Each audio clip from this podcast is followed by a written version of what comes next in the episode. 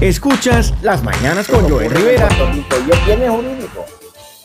Viernes donde hablamos temas eh, de derecho, eh, de cosas legales, eh, que a veces no las entendemos, pero cuando tenemos la oportunidad de conversar con gente que sabe, como lo es el licenciado Francisco Sánchez Rodríguez, ex fiscal eh, de, justicia de allá, del área de los tribunales en Fajardo, y el abogado puertorriqueño, profesor, aquí está, licenciado, buenos días. Buenos días, Joel, a ti, a todos los que nos escuchan por acá por la emisora, por el Facebook Live y los que eventualmente nos escucharán por YouTube. Un placer estar contigo nuevamente en este viernes jurídico para discutir los temas de actualidad en el mundo legal en esta semana. Han, ocurrido varias cosas esta semana que han sido eh, muy relevantes y que nos han trastocado. Eh, podemos mencionar algunas como por ejemplo lo que, está, lo que está ocurriendo en Minneapolis con la muerte de, George Floyd, en Puerto Rico la liberación de, de Pablo Casellas. ¿Qué está pasando, licenciado? Como tú dices, esta semana hemos tenido muchos sucesos interesantes. La situación de Pablo Casellas, lo liberan ayer. Digo, se lo va a liberar en estos días, ya se le impuso la fianza. La situación de que ya la Cámara de Representantes está evaluando con una nueva óptica el proyecto de retroactividad. El Departamento de Justicia se está oponiendo abiertamente en una, ponencia, en un cambio eh, de, lo que había originado al principio la secretaria, ahora cambia de posición este, la Cámara de Representantes que no quiere que sea retroactivo el caso de, de los juicios por jurado unánime. Ciertamente, también tenemos la situación de que también la Comisión de los Jurídicos de la Cámara va a investigar ahora el Departamento de Justicia de si en efecto está tratando a las víctimas y le están llegando las ayudas conforme a la ley de víctimas y testigos. Eh, tenemos una coacusada en el caso de Julia Kelleher que se declara culpable también esta semana. El incidente ciertamente en Central Park y como, como el racismo aflora en los estados y ciertamente el aspecto del eh, el asesinato probablemente de George Floyd, eso lo decidirá eventualmente un gran jurado allá, y, la aprobación del código electoral, la aprobación probable ya del código municipal que pasarán a la firma de gobernadora. Esos son los temas más importantes en esta semana, como, como sabemos. Wow, pero eh, eh, hay, temas ahí que son calientes que van a dar eh, que hablar durante los próximos días, como lo que estábamos hablando en el caso de, George Floyd. Eh, para las personas que vieron eh, las imágenes de, impacto, hemos visto cómo la policía, ah, con un aparente, bueno, no, podemos opinar, pero con un aparente caso de, de violencia y de ellos alegan que el individuo se negó al arresto y lo llevan a la obediencia, poniéndole lo tiran al piso y ahí el, policía le pone la rodilla en el cuello y es probablemente una de las razones por las que fallece la persona. Hemos visto que a partir de ese momento la ciudad de Minneapolis ha estallado. La ciudad de Minneapolis y distintas eh, ciudades en los estados, las protestas se han esparcido, ¿verdad? Eh, como bien dijiste, los hechos del caso básicamente la policía, llaman a la policía de una tienda al detalle y donde aparentemente se acusa a Floyd de que estaba tratando de tener algo, comprar algo con un billete falsificado. Y entonces se da una descripción del sujeto y la policía llega. La policía llega y encuentran a Floyd allí cerca, concuerda con la descripción, pero yo vi unas imágenes en CNN, por ejemplo, en que primero originalmente lo, lo esposan y él no ofrece mayor resistencia. De repente, las próximas imágenes que estamos viendo es que está debajo del vehículo de la policía, está este policía eh, básicamente con su pierna, con su rodilla, eh, en el área del cuello, apretándolo, asfixiándolo. Eh, no sabemos cómo llega a la parte de, abajo del carro, de la, de la patrulla, pero ahí está pidiendo ayuda, diciendo que no puede respirar, que le duele la barriga, que está a punto de morir. Pedí ayuda, vemos al policía con una mano en el bolsillo, haciéndole presión, lo estuvieron grabando, eh, la presión se ejerció durante unos 5 a 6 minutos y eventualmente muere, ¿no? Vemos que hay otros tres policías adicionales al lado de este individuo que está básicamente ejecutando a Floyd allí, eh, sin hacer nada, sin hacer absolutamente nada. Había uno detrás allí mirando y, el individuo eh, básicamente muriendo, ¿no? Cuando finalmente llegan los paramédicos, le toman el hospital y ya estaba muerto, pero ciertamente en el hospital lo certifican muerto. Evidentemente, ¿qué viene ahora? Bueno, hay que hacer una autopsia y habrá que hacer una investigación. Ya vimos que, por ejemplo, eh, el alcalde de Minneapolis eh, condenó la situación y lo atribuyó precisamente al racismo y que ser negro en este país aparenta ser una, una falta. Eh, una causa de muerte, que es lo que ellos están tratando de evitar.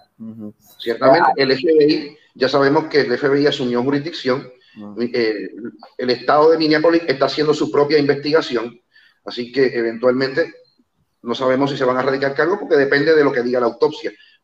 Aparenta no haber duda de que la muerte fue por asfixia y que fue, obviamente, la causa directa fue la presión que ejerció el agente de orden público en el área de, del cuello, ¿no? Y que lo, lo, deja sin respiración y la muerte debe ser asfixia, eh, porque no, no, no, veo otra, ¿verdad? Pero hay que esperar el informe del coroner, del, del patólogo, y, eventualmente, y la investigación que hará eh, el, tanto el FBI como las autoridades locales de Minneapolis.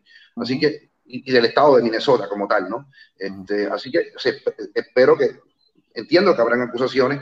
No es la primera vez que ocurre en los Estados Unidos y, especialmente eh, recordarás que en Nueva York eh, hubo un caso, se llama un individuo, fue en el 2014, Eric Garner, el caso fue en Staten Island, Nueva York, ¿verdad? Donde básicamente un policía también ejerce presión sobre el cuello de, de Garner, ¿verdad? Eh, asfixiándolo y, matándolo. Eh, el caso fue ante un gran jurado, eh, que es un jurado de investigación, que es lo que ocurre aquí en el sistema federal. Se reúnen allí un grupo de 23 personas y escuchan la prueba. Y el gran jurado este, exoneró al policía. También recuerdo en Nueva York también un caso que ocurrió en el año 1984 de un individuo que se llama Amadeo, Amadeus Dilao, un inmigrante africano que fue ejecutado también en Bronx, Nueva York, en el pórtico de su apartamento. Allí cuatro policías lo intervienen, le hacen 41 disparos. Evidentemente, Amadeu eh, es asesinado. Este, el caso eh, lo acusa un gran jurado de Nueva York. El caso, eh, no sé, los abogados por la publicidad versa, tú sabes que los medios van, este tipo de casos los siguen y, se convierten en una sensación nacional, ¿no? Y entonces, eh, en vista de eso, en el caso de Diallo, por ejemplo, este, que se iba a ver en Manhattan, el jurado estaba tan contaminado, según los abogados, eh, que radican una moción de, change of venue o de traslado de jurisdicción. El caso se ve en Albany. Tú sabes, obviamente lo que estaban buscando es evitar que jurados negros y latinos entraran al jurado.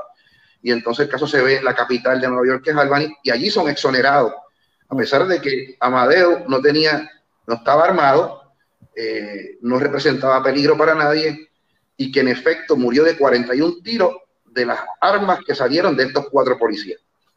Así que va a pasar en el caso de, Floyd, la investigación continúa, eh, y el FBI, hay dos investigaciones paralelas, me imagino que lo van a acusar tanto a nivel estatal, eh, en Minnesota, como a nivel federal eh, en la Corte Federal allí en Minneapolis.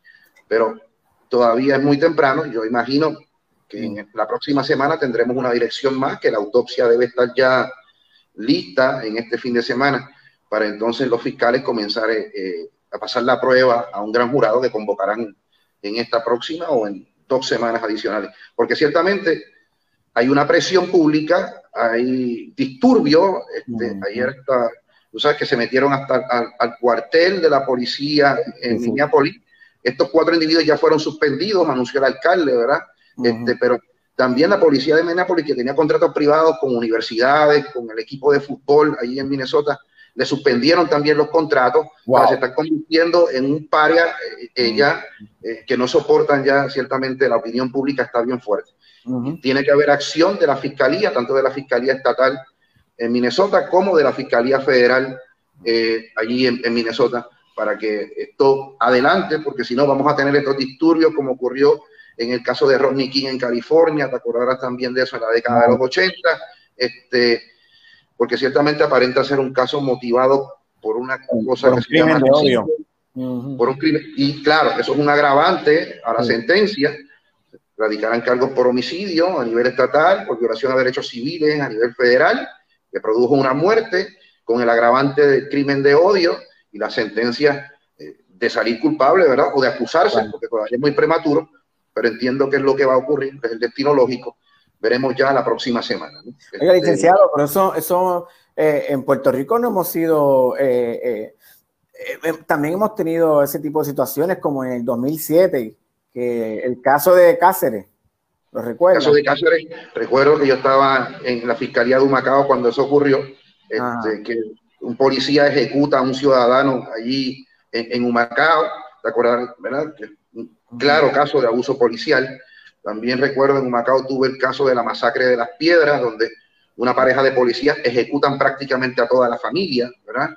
Claro, la motivación es distinta. En Puerto Rico no estoy diciendo que no haya racismo, puede haberlo, pero no es una cosa solapada, no es una cosa como ocurre en los estados y que ya tú ves las motivaciones que, que, esto tiene y las repercusiones que esto tiene.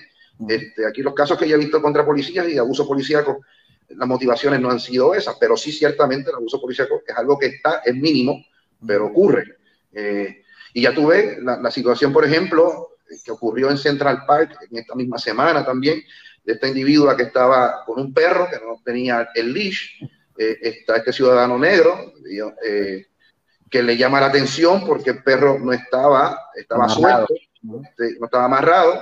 Las regulaciones en Nueva York son estrictas en términos de que el perro tiene que estar eh, con, con, con, un leash, ¿verdad? Con un, collar. Y entonces, exactamente, y entonces viene y, y, le llama la atención, la individua lo increpa y le dice, oye, voy a llamar a la policía y le estoy diciendo que hay un hombre negro que me está acechando, que me está intimidando, y, el individuo, que era un amante de la ornitología, estaba allí viendo los pajaritos en Central Park, eh, graba eh, eh, el hecho, ¿verdad? Las imágenes, y entonces este, ella sí en efecto llama al 911 y, y, se inventa toda una historia de que este ciudadano la estaba persiguiendo. Y, y comienza diciendo, un hombre negro me está acechando, me está intimidando, me siento amenazada, empieza a hacer este espectáculo, este lloriqueo, esta cosa, ¿verdad? Y entonces la hermana del ciudadano es quien sube el video a las redes, ha tenido millones de views, ¿verdad? Ella trabajaba en una agencia de venta, de, de, inversiones, de valores, ¿no? El patrono, al ver esto, es identificada como Amy Cooper, el patrono ve eh, este video y simplemente la despiden y dicen que en su firma no se van a tolerar eh, el racismo. Así que fue por lana y salió trasquilada, ¿verdad? Mm. Pero vemos que son dos hechos coetáneos que aflora el racismo impregnado que hay. Que el alcalde de Nueva York la nombró eh, la persona más racista de Nueva York. Sin duda, ¿no? Premio. Sin duda, sin duda, Joel, sin duda. Este, y, eh, y, la cuestión local, ¿verdad? Yo en, Puerto Rico, ciertamente tenemos que ver como issue interesante el caso de Casella, ¿verdad? este, como sabéis, hemos discutiendo, estamos discutiendo en las últimas semanas cómo ha repercutido en Puerto Rico el caso de Ramos versus Luisiana, eh, eh, que determina el Tribunal Supremo que los veredictos tienen que ocurrir de forma unánime para lograr una convicción criminal, la fiscalía, ¿no? Y eso le aplica a la fiscalía de los 50 estados, ya eso era de aplicación a nivel federal y ahora es de aplicación a nivel de las fiscalías estatales. Y entonces Pablo Casellas, como tú sabes, fue convicto hace varios años atrás en un jurado por la muerte de su esposa, ¿verdad? Eh, Carmen Paredes. Eh, se acusó de que era asesino. Se pasó la prueba, fue un caso de amplia cobertura pública, recordarás, ¿verdad? Este, y ciertamente Pablo sale culpable en un veredicto no unánime un veredicto 11 a 1. Mm. Entre los errores que planteó la defensa por el compañero Harry eh, Padilla, entre uno de los errores que planteó Harry es que la convicción no fue de manera unánime y que así debía hacerlo. En ese momento, pues bueno, yo estaba claro de que el precedente era Podaca, ¿verdad? Un caso de 1972, donde el Tribunal Supremo dijo, bueno, el derecho fundamental a un jurado existe y, y es de aplicabilidad a los estados y a los territorios. Pero lo que no es fundamental es que el veredicto sea unánime. Evidentemente, esto es revisado por Ramos y en Ramos eh, se, resuelve lo que se resuelve. Harry lo planteó, ciertamente el Tribunal de Apelaciones eh, vio eh, esta moción de reconsideración y de bas corpus que radica la defensa y ordena la celebración de un nuevo juicio porque Pablo Casellas lo había planteado en, su operación. Así que en el día de ayer, como vimos, se celebró una vista de rebaja de fianza que fue transmitida por el canal de YouTube, en, el canal digital de YouTube que tiene la rama judicial. Vimos que la fiscalía se opuso a, una fianza menor a los 5 millones que originalmente se le impuso. Eh, la juez finalmente entendió que la fianza debe ser de 2 millones. Eh, no salió en el mismo día de ayer porque eh, sabes que una de las cosas que se ordenó es que tiene que estar bajo la custodia de un tercero. y la defensa pues no pudo hacer los arreglos con los familiares para ver quién es el que lo va a recibir. Mm. Pero la realidad es que en estos días debe estar saliendo, supongo que en el día de hoy, porque ya la persona custodia que se va a hacer cargo de la supervisión en la casa eh, de Pablo Casella aparecerá hoy. Si iban a hacer acercamientos a las hijas de Pablo Casella, si iban a hacer acercamientos a un hermano de Pablo Casella. Así que sabremos en el día de hoy quién va a ser el custodio y quién finalmente ¿verdad? Este, será eh, eh, la persona que va a supervisar que que Pablo Casellas no salga de su casa, porque tiene una restricción domiciliaria y tiene que estar bajo la observación de un tercero. Así que ese es Pablo, el desarrollo. El caso de, Pablo se convierte en, la, en el primer proceso judicial por convicción no unánime. Fíjate, es, el que, es el que ha causado repercusión, no ha sido el primero. Pero ciertamente el caso de Pablo Casellas estuvo permeado por este matiz de publicidad excesiva adversa en contra de, de, de, Pablo Casella. Pero ya han habido mociones similares desde que Puerto Rico adoptó la norma de Ramos en el caso de Pueblo versus Torres Rivera. hace como tres semanas el Tribunal Supremo dijo el caso de Ramos es de aplicación en Puerto Rico y ese es el precedente y lo vamos, y todos los que lo hayan planteado en apelación le vamos a, a conceder el nuevo juicio. Pero hay, muchos casos en Puerto Rico, licenciado. Mira, eh, no hay muchos, no hay muchos. Que lo hayan planteado en apelación son muy pocos. El problema estriba y, y la situación que más o menos la Cámara ahora está retrocediendo es si se va a aplicar retroactivamente, porque ya tú sabes que discutimos la semana pasada el proyecto del Senado 1059 que dice eh, que plantea que este derecho debe ser retroactivo a todas las personas que están cumpliendo una condena eh, en la cárcel al momento y que su veredicto no fue unánime. Se va a aplicar retroactivamente. Bueno, se ha identificado que cuántos están en ese universo, unos 133 casos, tampoco es mucho. Así que la cosa no es tan grave como se plantea o como se dice. Eh, pero ciertamente ya han ocurrido otros casos que se han liberado y que están en espera de una de, la celebración de un nuevo juicio al amparo de la normativa, ¿verdad? Este, nueva que, estableció Ramos. La Cámara, en el día de ayer, tú sabes que más o menos fue cambiando de opinión ahora, que han habido varios representantes que han demostrado cierto concern, cierta preocupación por la cuestión de la retroactividad. La presidenta de la Comisión de los Jurídicos, María Milagros Charbonnier, le solicitó estadísticas tanto al Departamento de Corrección, como el Departamento de Justicia y agencias concernidas, de a cuántas personas es que le podría aplicar la norma de la retroactividad si es que finalmente es aprobada. Ya dijo que se iba a tomar más tiempo, ciertamente ha recibido eh, un cierto grado de adversidad, no pasó como en el Senado, que pasó el proyecto de manera unánime, en la Cámara se ha ejercido presión, se celebraron vistas públicas, declararon allí víctimas de delito y pues se apeló al aspecto emocional más que a la realidad de que esto es un derecho fundamental reconocido por el Tribunal Supremo. No estoy menospreciando la cuestión de que las víctimas de delitos tienen que ser respetadas y tienen que ser escuchadas en torno a su situación particular, ¿verdad? Pero eh, estamos hablando de una cosa que está por encima de una legislación. Hay una legislación que reconoce, que se llama la Carta de Derecho a Víctimas y Testigos, y les reconoce a las víctimas unos derechos. Pero por otro lado, cuando hablamos del veredicto unánime, no pensemos en el criminal que cometió los hechos, si lo quiere llamar de alguna manera, sino que el Tribunal Supremo dijo, mira, esto es un derecho fundamental que hay que darlo. Mm. Y entonces ahora veo que ciertos legisladores dicen, bueno, yo estoy de acuerdo con que se enmienden las reglas de procedimiento criminal para reconocer el veredicto de unanimidad, que va a ser 2 0. Mm. Bueno, este, y, que, y que de ahora en adelante eso tiene que ser así, y que obviamente aplica a los que levantaron en apelación el issue, la controversia o el error. Bueno, si es eso, eso no tienes que legislarlo, porque eso ya lo decidió el Tribunal Supremo. Y aunque tú no lo legisles, lo tienes que aplicar. eso no tiene, no estás legislando nada. Ahora, si tú quieres legislar es porque vas a cambiar algo, ¿Y qué es lo que vas a cambiar? Bueno, el aspecto de si eso aplica retroactivamente o no.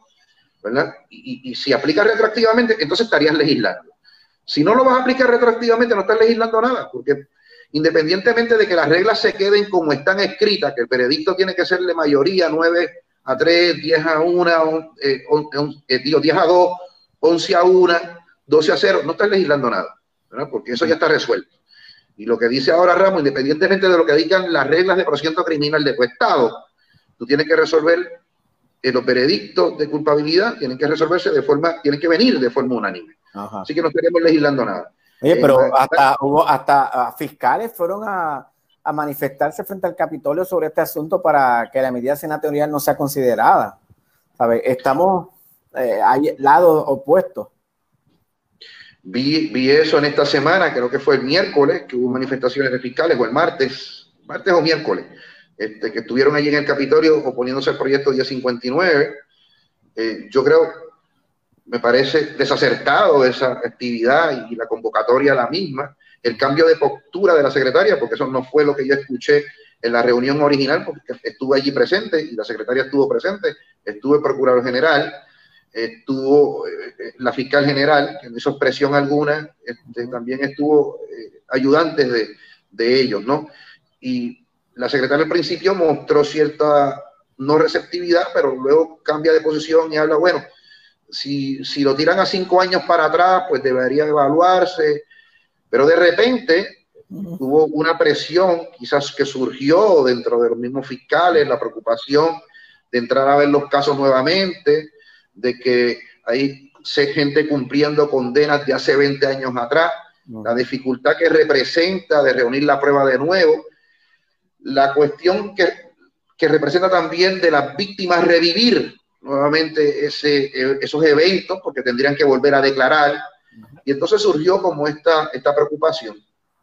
La Cámara abre a vistas públicas, eh, un poco atropellada porque la posición de la secretaria no llegó a tiempo, aunque sí se recogió la, eh, ponencia escrita de la secretaria, donde incluso cataloga la medida como draconiana, ¿verdad? Este, porque ella dice, bueno, yo no me opongo a que eh, el veredicto de unanimidad se reconozca los casos que están pendientes de apelación, a los que lo planteen de ahora en adelante. Bueno, es que, es que eso, no es, eso no es legislar, como te digo Eso ya el Tribunal Supremo lo ordenó. Si la Cámara dice ahora que se va a tomar más tiempo, no hay mucho tiempo que tomar aquí, ¿verdad? Porque tú sabes que la sesión legislativa termina el día 31 de junio. junio.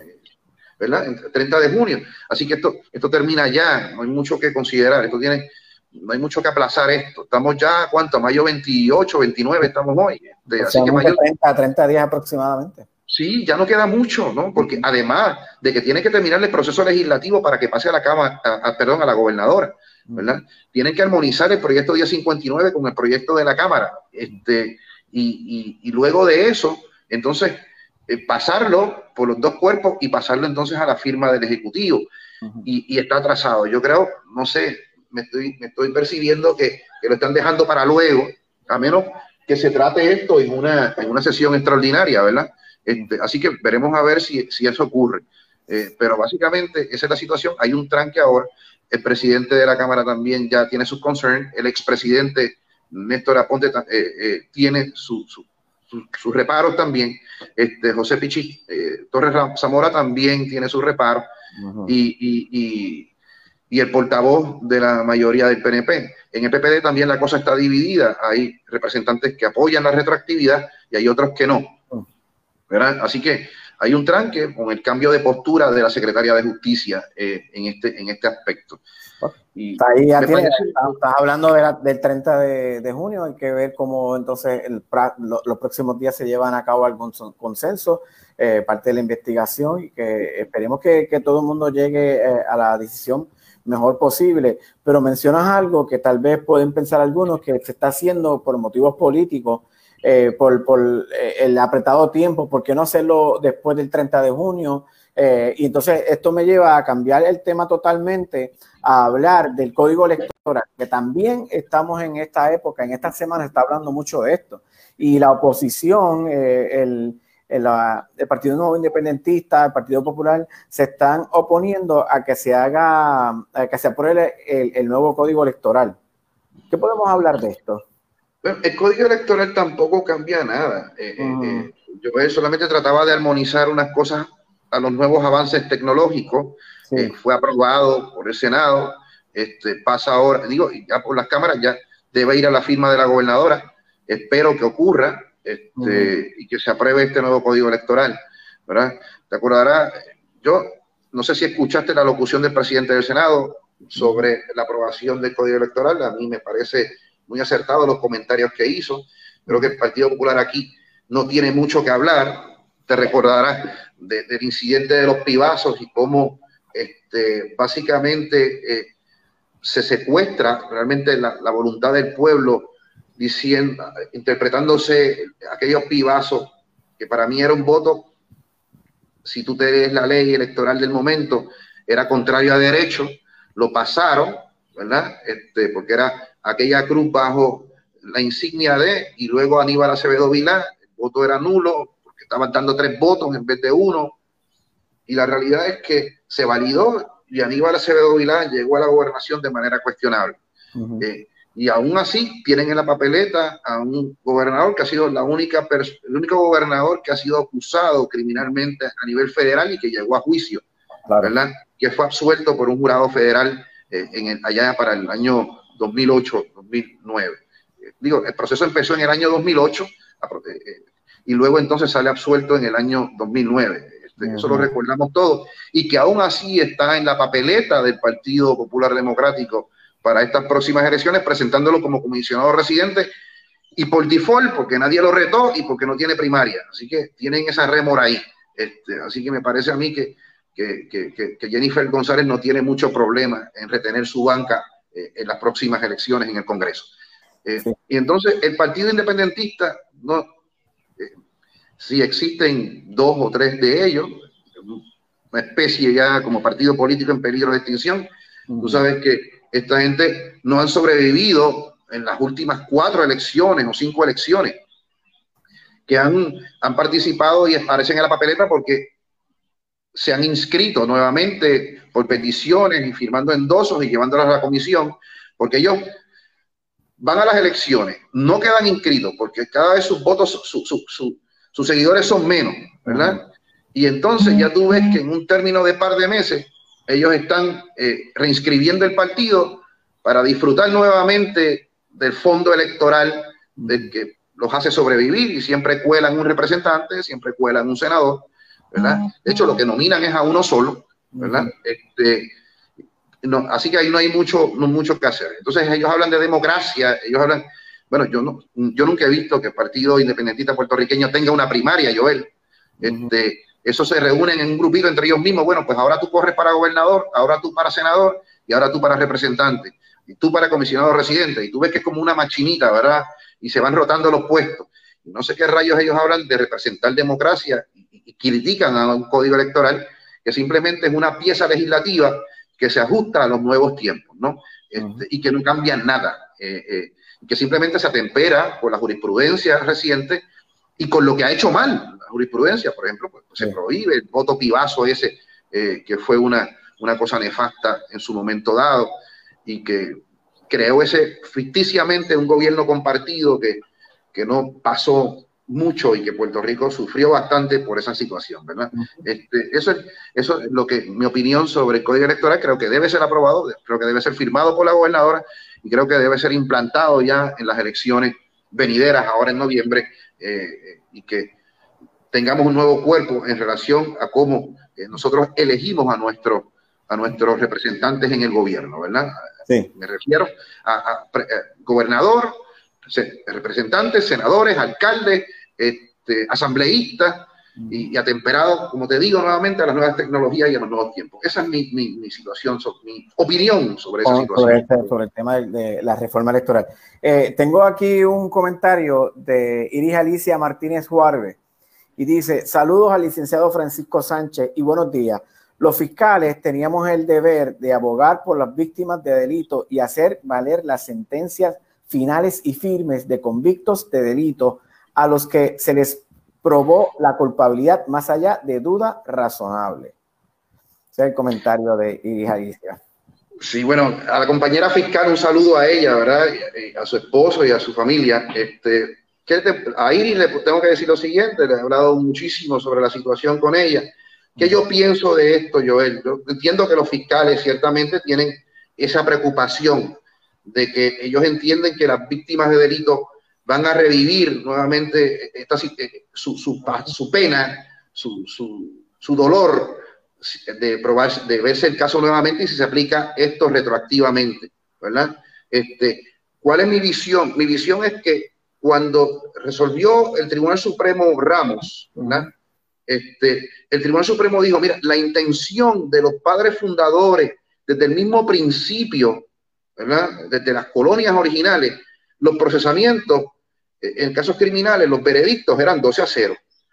El tribunal en Apodaca versus Oregon y en Johnson versus Luisiana en el 72 eh, resuelve el issue por una pluralidad, por un voto, eh, y dice, bueno, los estados, como te dije, tienen la potestad de decir de cuánto va a ser ese veredicto.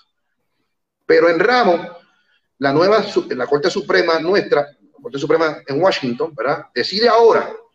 Mira, eso es lo que siempre debió haber ocurrido, que el veredicto fuera unánime. Yo no estoy, como te digo, menospreciando el dolor de las víctimas. Yo creo que si los fiscales en algún momento lo probaron 9 a 3, 10 a 2 u 11 a 1, más allá de dudas razonables, conforme al estándar de, esa época, ¿no? Eh, antes de Ramos, pues pueden probarlo nuevamente, ¿no? Que, permitan que entonces el acusado vea su caso y que el jurado ahora lo decida nuevamente conforme a la nueva norma, que lo decía 12 a 0. Si lo probaron una vez y lo probaron 11 a 1, pues ahora tienen que convencer al jurado de que, de que lo encuentren convicto 12 a 0. Este, Igual, me parece a mí que eso es lo justo y que para la víctima, pues bueno, este, sé que es difícil. Por eso es que la Cámara, por ejemplo, ha dicho ahora que está evaluando eh, la Comisión de los Jurídicos, específicamente la representante Charbonnier, también elevar al rango constitucional los derechos de las víctimas. Y entonces ahí, digamos, sería una si eso hubiese sido así, sería una interpretación interesante para el Tribunal Supremo. El choque de los derechos de las víctimas vis los derechos del acusado, ¿verdad? Pero ahora eso no está en issue. Lo que tiene el Supremo ahora es, eh, por lo menos el Tribunal Supremo de Estados Unidos, en el caso de Edwards, que, eh, que lo está viendo ahora versus Panoy, donde precisamente el Tribunal Supremo va a resolver si eso aplica retroactivamente o no. Y si el Tribunal Supremo lo resuelve en estos días y lo resuelve a favor de la retroactividad, pues ya no importa entonces este, si eh, si se legisla en Puerto Rico o no, porque si el Tribunal Supremo de Estados Unidos dice que es retroactivo, entonces como quiera van a tener que ver los casos de las personas que están cumpliendo sentencia cuyos veredictos no fueron 12 a 0, ¿verdad? Este, yo entiendo la preocupación de la compañera Iris Martínez. Yo fui fiscal, como te dije, 18 años, entiendo lo que, lo que pasa por su cabeza, he hablado con otros fiscales sobre el asunto eh, y ellos también entienden que no debe ser retroactivo, ¿verdad? Yo puedo entender sus razones, pero en el debate puramente jurídico, puramente en el aspecto de una interpretación estricta de la constitución y de qué fue lo que quisieron nuestros padres fundadores, pues me parece a mí que la balanza se inclina a reconocer la retroactividad, ¿verdad?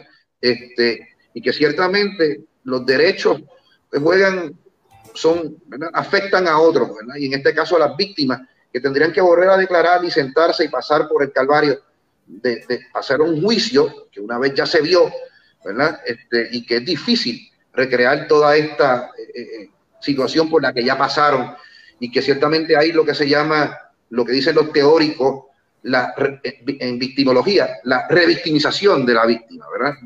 Pero esto yo no puedo verlo en términos exclusivamente eh, de simpatías en términos de, de, lo que están pasando las víctimas. Yo simpatizo con ese dolor, me solidarizo con ese dolor. Pero por otro lado, tengo que entender que los acusados tienen unos derechos y que están reconocidos por la Constitución, no por ley, ¿sí? están en la regla de procedimiento criminal, están en la jurisprudencia, están en un montón de lugares, pero son tan importantes que los redactores de la Constitución Federal lo pusieron en la Constitución y acá en Puerto Rico, en 1952, cuando el Congreso nos autorizó a adoptar nuestra propia Constitución, los pusimos allí, ¿verdad? La Asamblea Constituyente, el pueblo la ratificó en, un referéndum, se llevó al Tribunal, perdón, al Congreso de los Estados Unidos y el Congreso de Estados Unidos la aprobó con ciertas restricciones en términos de otros derechos que no tienen nada que ver con los acusados, con otras cosas, ¿no? Y entonces, yo lo que digo es que está por encima, ¿no? Y nos enseñan desde niños, Joel, que hay un orden. Me lo enseñaron en cuarto grado, ¿verdad? Me enseñaron que hay un sistema republicano de gobierno dividido en tres ramas, judicial, legislativo y ejecutivo. Y que hay una jerarquía de las leyes, que está primero la constitución, segundo eh, las leyes y tercero los reglamentos y cuarto las ordenanzas municipales. Y si lo pusimos esos derechos en la constitución, y la Corte es quien viene a interpretar qué son, qué significan. Pues me parece a mí que eso guarda primacía y es una cuestión fundamental, ¿verdad? Este, y nuevamente, no, eh, no menosprecio, me solidarizo con las víctimas este, y, tenemos que ajustarnos al nuevo derecho, ¿verdad? Y vamos a, vamos a ver qué va a pasar en Edward. No sé si la Cámara lo vaya a aprobar o no, yo espero que sí, y que vaya la gobernadora y que la gobernadora decida si lo aprueba o no. Digo, si lo firma o no y lo convierte en ley. Pero por otro lado, hay otro turno al debate, que es el caso de Edward versus Banoy en Washington, que la Corte Suprema entiendo yo que debe también resolver esto antes del 30 de junio, porque el término de una Corte, de la Corte Suprema de Estados Unidos, empieza en el mes de octubre y termina en el mes de junio. Así que dentro de poco también sabremos qué resuelve el Tribunal Supremo en Edward, porque fíjate, lo que han dicho los otros legisladores es, no nos metamos en ese revolú, no nos metamos en esa olla, y vamos a esperar a ver qué resuelve la Corte Suprema en Edward versus Panoy. Pero bueno, no estamos legislando, estamos esperando a que otro lo haga por nosotros. Vamos a dar el paso de avance, vamos a legislarlo y vamos a pasárselo a la gobernadora y que ella decide en su momento si lo convierte en ley o no. Esa es mi opinión y la contestación a mi querida amiga, fiscal Martínez, de y yo sé que los fiscales, los fiscales no van a concordar conmigo en esto. Este, y piensan que ahora, bueno, es que ya eres abogado de defensa. Bueno, no, es que mi posición quizás hubiese sido la misma si hubiese sido fiscal. ¿verdad? Ah, y, yo hubiese introducido a los fiscales, mira, pues vamos a ver los casos y los vamos a ver de nuevo y vamos a aprobarlo ahora, pues 12 a 0. Eh, ¿Verdad? Eso, eso quizás hubiese sido mi pensamiento, pero ciertamente no soy fiscal, ya, ¿verdad? Este, pero creo que en, términos estrictamente jurídicos, y en este viernes jurídico, esa es la opinión que pienso como jurista, no como ser humano, sino como, como abogado estrictamente adherido a la letra de la ley. ¿verdad? Esa es mi opinión, Joel, sobre el asunto. Bueno, uh, Iris le contesta, a esos convictos se les reconocieron sus derechos cuando tuvieron su juicio justo. En muchos casos la retroactividad sería equivalente a un indulto porque no existe la prueba para procesarlo nuevamente. La, conversación está interesante, bien buena. Gracias a, la licenciada Iris Alicia, Alicia por, por ser parte de la conversación, a usted por nuevamente llevarnos un poquito de eh, de luz para entender todo lo que ocurre en los bienes jurídicos que estamos aquí en las mañanas con Joel Rivera. Licenciado, gracias por esta mañana. Gracias a ti, Joel, y a todos los que nos escuchan. Un placer y un abrazo. Buen fin de semana a todos. Ahí lo tienen. Licenciado Francisco Sánchez Rodríguez. Visiten su, búsquelo en, Facebook. Ahí van a poder encontrar un poquito más de lo que es, eventualmente esta eh, charla, entrevista que, que sostuvimos va a estar eh, puesta en el podcast de las mañanas en Spotify en las distintas plataformas de eh, podcast y también pueden buscarla a través de la página de Las Mañanas con Joel Rivera.